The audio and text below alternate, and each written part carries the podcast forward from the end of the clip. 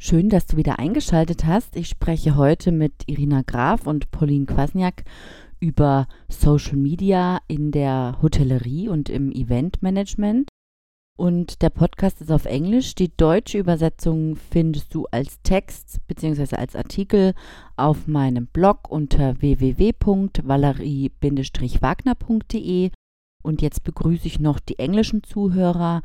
Um, welcome to Hotel Emotion on Air. I'm talking to Irina Graf and Pauline Kwasniak about social media in the hospitality and event industry.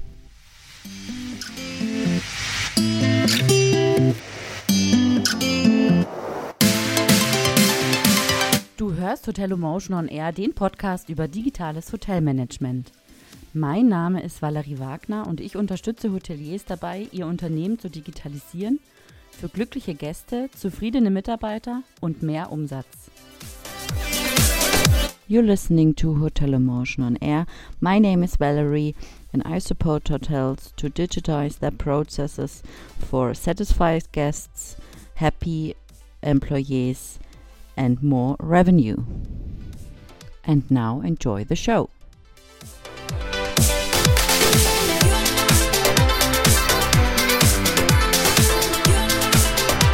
Yeah, welcome, Pauline and Irina. Thanks for being with me today and talking about social media in uh, for events and uh, ho hotels. Um, perhaps you introduce yourself and tell us what you do. Um, I'm Irina from the MICE blog. Um, the MICE blog I founded in 2011 as a way just to share my experience and um, and the journey of working and studying events and um, now this blog is for um, specifically for corporate event planners, and I share educational content and um, content about destinations. Okay. Um, Pauline, what do you do? Hi, so my name is Pauline Kwasniak. I'm a CEO and founder of Turnkey Platform, which is a modern tool for corporate and agency event planners showcasing venues in Central and Eastern Europe. I'm also a, a digital marketeer, and um, and I teach and speak about social media for the MICE industry. Okay. Yeah, we just go into our talk, and um, my first question would be how uh, to encourage user generated content. What do you think? Or how does it work? Yeah, so by definition, uh, user generated content is um, any form of content, such as images or videos or text, that have been posted by users on online platforms, such as uh, social media. And so, in order to encourage other users to post about your property, you have to build the following first. This is the kind of number one step. And then you have to communicate um, that you would like the users to to post photos and um, and videos and text. So basically, ask them. You know. Yeah, and um, Pauline, we hear many MICE professionals. They say we wait with implementing social media campaigns for our MICE business because we want to do it properly. Um, what do you think about it? Well, definitely getting advice from a professional is crucial here. Um, if you mm. have a trainer or a lecturer coming into your organization and teaching your um, your staff either via online training or one to one training, it's important to learn uh, kind of the right tactics and the right ways of doing things a lot of people are mm-hmm. kind of mm-hmm. self learners in social media and they are doing it mm-hmm. wrong. The importance of strategy, the importance of beautiful content, the importance of even you know running an account that shows an interest or a particular niche a lot of people forget about mm-hmm. it so definitely definitely get advice from a professional to train your team accordingly Mm-hmm. And do you think you do you need to refresh these trainings every couple of months or, or years? Oh, for sure. But even you know, mm-hmm. typing in in Google what is the latest algorithm on Instagram, and as you know, mm-hmm. for now it's all about the engagement. So mm-hmm. ensuring that people comment back on all the comments within one hour of posting something on Instagram will result in your content mm-hmm. to be mm-hmm. more visible so stuff like that mm-hmm. definitely refreshers course there is uh, yeah. as you know live video coming to linkedin all of those news and stories yes but as i said at the very beginning you have to get the right basics first yes and then and then continue with the news and stories and, and mm. refreshing. And they might be reading a blog such as my blog for example. Uh, you know you're get you're giving them a lot of information podcasts. Once they have the basics they can then continue to learn more. Irina and I, we talked um, in our first podcast. We talked about influencer marketing, and um, now we were talking about user-generated content and professional um, social media campaigns. What do you think? Uh, is influencer marketing for everyone? Myself, what do I think? Yes, yeah. Oh, definitely. You know, and um, nowadays recommendations come from people we like or trust or we follow online. Uh, yeah. 20, 10 years ago, they were coming from Tiger Woods wearing a Nike uh, cap hat during the golf tournaments. But now everybody can be uh, an influencer on social media. Um, so, yes, working with professionals who already have a following, people who are professionally involved in, let's say, MICE industry or travel industry who already built a following, of course. But even if you don't have such people in your network, you can ask people who have smaller followings to get engaged as well and um, repost and, and share. Yeah. And um, okay. And what about the small properties? Um, how small properties can market themselves on social media? Mm. Because um, it looks like um, you know you see only uh, the big guys, the big hotel chains doing it right on social media. They have a strategy, yeah. Um, but how a small property without big budget, without a team, can do it? and uh, also um, so how can they do social media right but how can they also use um, influencer marketing? That's actually a very good question that you're answering, and that's why we, for example, went in with Turnkey platform because we wanted the smaller, independent, or less known properties to promote and market themselves. But certainly, there is a problem here at the moment where you have all of the big guys and all of the big chains spending money mm-hmm. on training their mm-hmm. staff there is a lot of uh, social media managers now working for hotels. I think London has a lot of mm. people like that working. Whenever I speak to um, industry professionals, I always hear that this London venue or this London hotel already hired people responsible for social media. If you are a smaller mm-hmm. and independent hotel, you have to have someone responsible for that. You have to allocate that task to someone. If you don't have a person within your team you can outsource that to a person that will be posting that will be engaging with people but you definitely have to understand that millennials and generation z which mm-hmm. are people between 18 and 21 years of age they mm-hmm. discover mm-hmm. products and services from social media 55% from social media and only 20% from television I was reading yes. a report recently. And so, where are you advertising? You have to treat social media advertising and influencer marketing mm. on social media as a serious mm-hmm. strategy yeah. for promotion and for sales. Only if you do and if you open your eyes and properly make a strategy, no matter if you have a lot of money or a little bit less, only then you will be mm-hmm. successful. Mm-hmm. And I do have a feeling like a lot of properties which are independent or smaller, they don't appreciate the power of social media and they're losing, yeah. you know? Course, they yeah. don't invest in mm-hmm. training they don't invest in uh, working with influencers in inviting them even for for fam trips or or other uh, trade shows and missions yeah. So what you said about the um, capturing their attention early on in the sales funnel is very, very important. Valerie and I we spoke about it uh, also in our first podcast. Yeah. Uh, about social media, about um, influencer marketing, and um, that's true. You capture the attention on social media, and then as you build this relationship, you just nurture it, and uh, you continue posting and um, increasing your I actually think so that you until, can you yeah. can use social media in the different stages of your funnel of your sales funnel. I actually yeah. think so. Like you said at the beginning to capture the attention, but later on to mm-hmm. follow up with your client, or of even course, you know when he already made a sale to to stay in touch with him. So I think it actually mm-hmm. fits in within different um as or stages of sales funnel, but with different mm-hmm. campaigns, obviously. Yeah. Yes. Yes. Mm-hmm. Yeah. And, and what do you think are the best performing online channels for for venue promotion?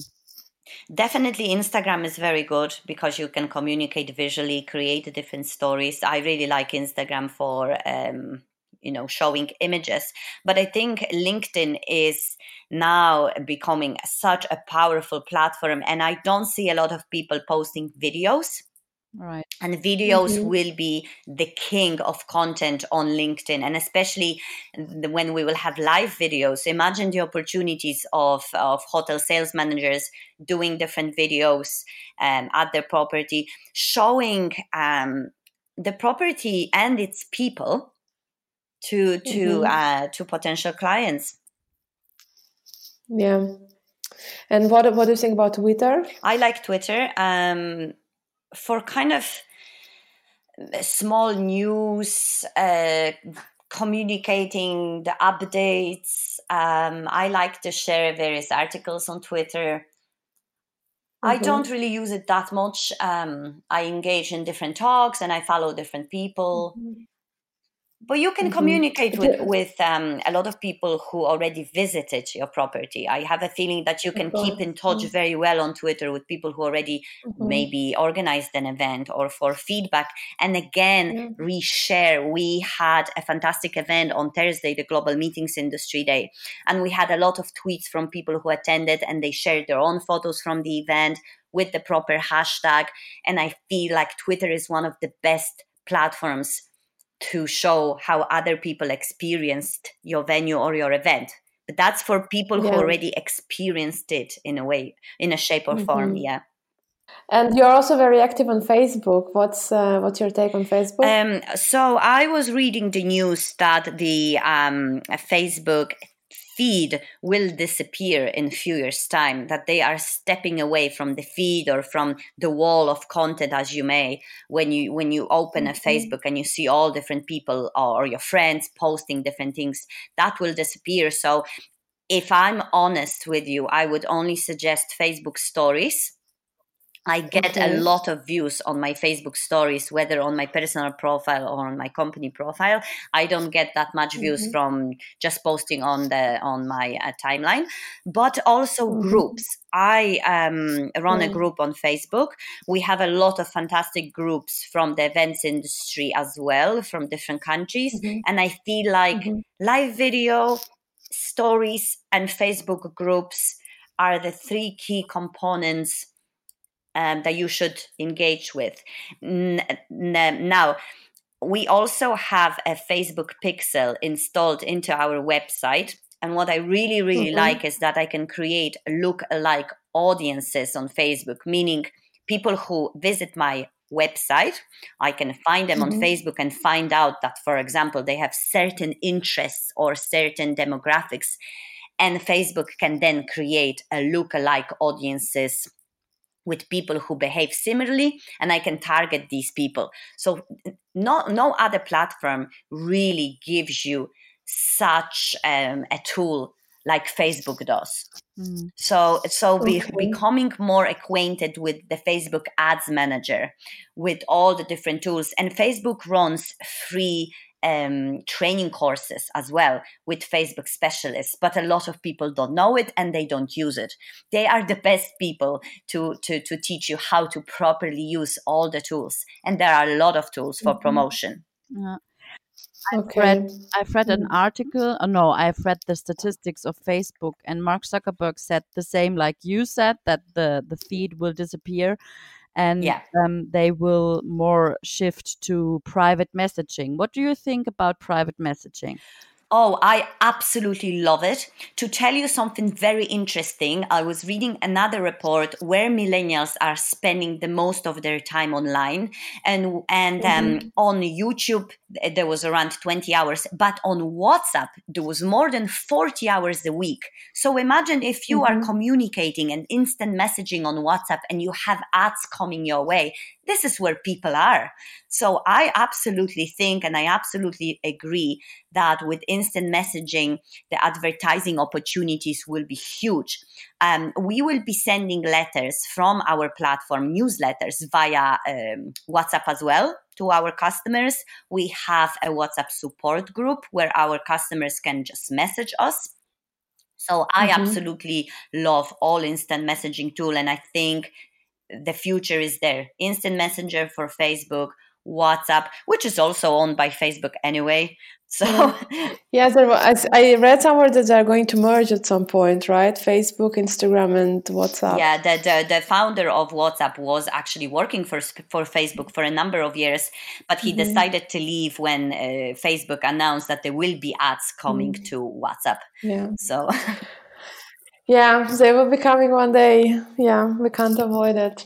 But then probably by then there will be a new social media platform. There will there maybe. will be you know um, uh, there will be also a business version of WhatsApp, and that will go more into business. Uh, with WhatsApp with different video conferencing facilities. So WhatsApp will definitely grow. You can already see that if I send you a link via WhatsApp to watch a video on YouTube, if you open the link, you are actually staying within WhatsApp. You don't actually That's transfer true. yourself to YouTube. And I think that kind of movement uh, to watch stuff inside of the messaging systems will definitely grow. Mm-hmm. And I, yeah. Have, yeah. I have a messenger newsletter and I have more engagement um, on my messenger newsletter and feedback from my followers than I have on my social media accounts.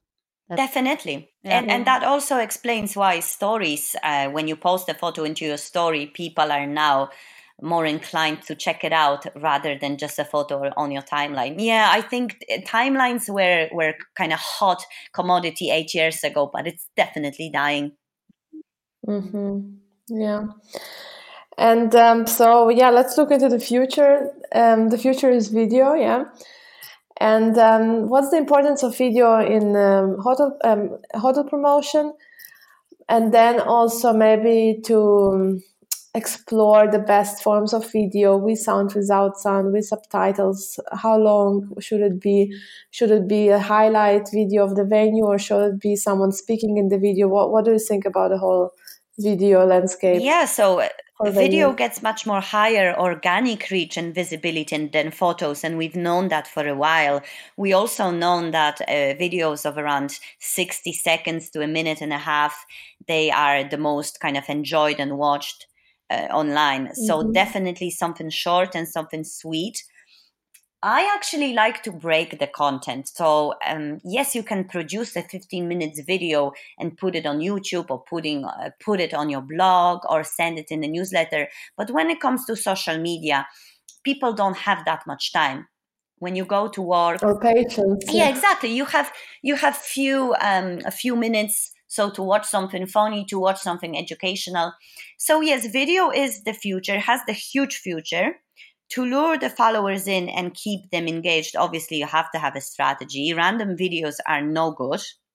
You should have a kind of mentality of a video producer that you produce a mm-hmm. show for your customers or for your followers, mm-hmm. uh, serious about the life at your hotel or how do we create events um, something interesting so that you can have a series of 10 episodes and keep your mm-hmm. industry uh, followers engaged and so that they are waiting for this show every week but I am actually stepping away from the video a little bit now um, for the benefit benefit of a podcast because I okay. actually think that the real future now, and I'm talking ten years five years is the podcast, is the voice. Yes. It is under yeah, it's very underestimated power of podcasts when people are brushing their teeth in the morning and they want to uh, listen to something educational. Mm-hmm. Watching videos actually consumes a lot of time. So, fine and well, keep them short, keep them entertaining, have a show to give to your people.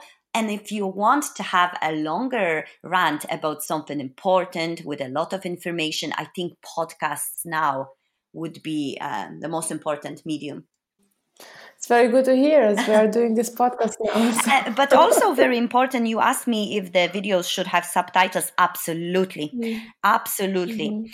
Um, they should yeah there's a lot of people mm-hmm. who um, are impaired as well and and they can't hear and they mm-hmm. enjoy uh, watching different videos with subtitles yeah but also what we mentioned first the importance of linkedin and uh, when you watch videos on linkedin mm. during work time you might your boss might not like it so um, you might watch the video without sound absolutely so. on your phone and no subtitles yeah. are important and especially for people mm-hmm. who are speaking different accents and different languages mm-hmm. our industry is full of people like that so mm-hmm. so definitely uh, have the subtitles absolutely number one have the subtitles in. So that's why you need to write a short script also for your episodes. And I don't mean a professional script word by word, but you need to paint the picture with what do you want to show in that short video clip. You should have the idea. Uh, and then complement it with images. Uh, I'm following some hotels on Instagram, and they um, always just start right away a live video and there is no topic. So mm, you're watching yeah. something and I think, well, yeah, that's nice, but where is it? Who is this person talking? Who is this person making music? And look at this, Valerie. They have your attention. You are there. If they actually did something interesting and that you know that you will come back next week and it might be interesting again, maybe you would have returned. Well, you don't have any incentive now to return to watch this video again. Right. Yeah, that's the point. that's the point. Exactly. And and you only have one little chance to do it. And that's why it's so important to treat video recording as recording a mm. show Grey's Anatomy, Game yeah. of Thrones. Yeah. And that's also why you have to be systematic and always deliver because if your followers will notice that you do not post anything for two weeks, they will just find another show. It's as simple as that. Yeah. I um, attended the um, Keyframe Festival in Hamburg a couple of weeks ago for um, video content creators, and there was a lot of talk about Instagram and YouTube.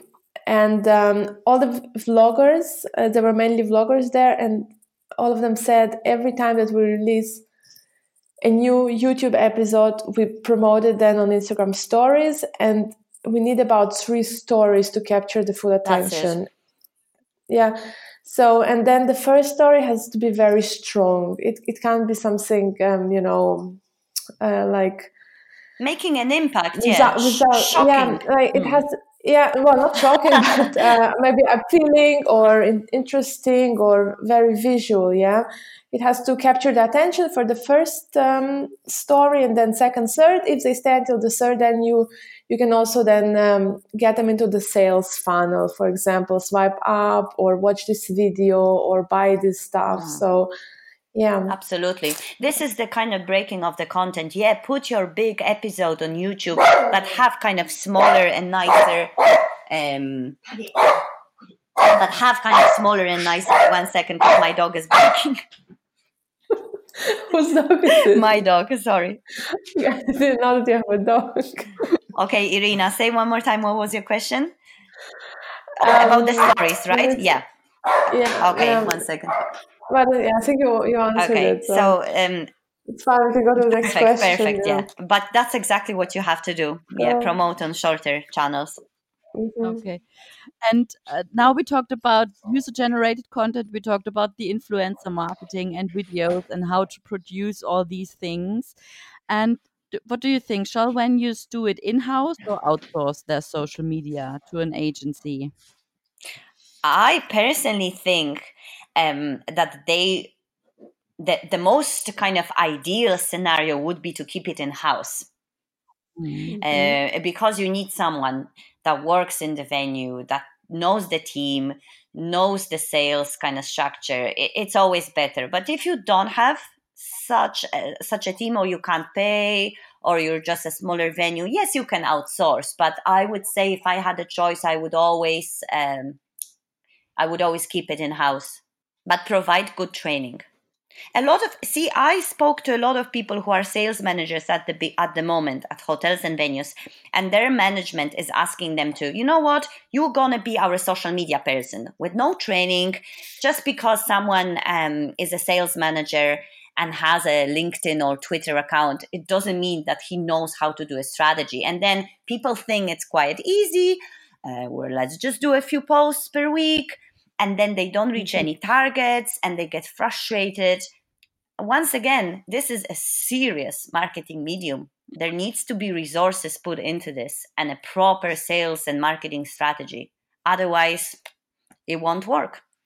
Absolutely, and consistency as consistency well. Consistency is key. And I always say uh, if you have members of your team this is also very important in the startup industry. Whoever is working for a startup is asked to create a number of social media accounts and just reshare and promote everything uh, as their own personal profile. And I don't see enough hotels doing that also. And I think mm-hmm. we, it's a good strategy. It's free. It's free, and these people have their own contacts in the industry, and they should be encouraged to post.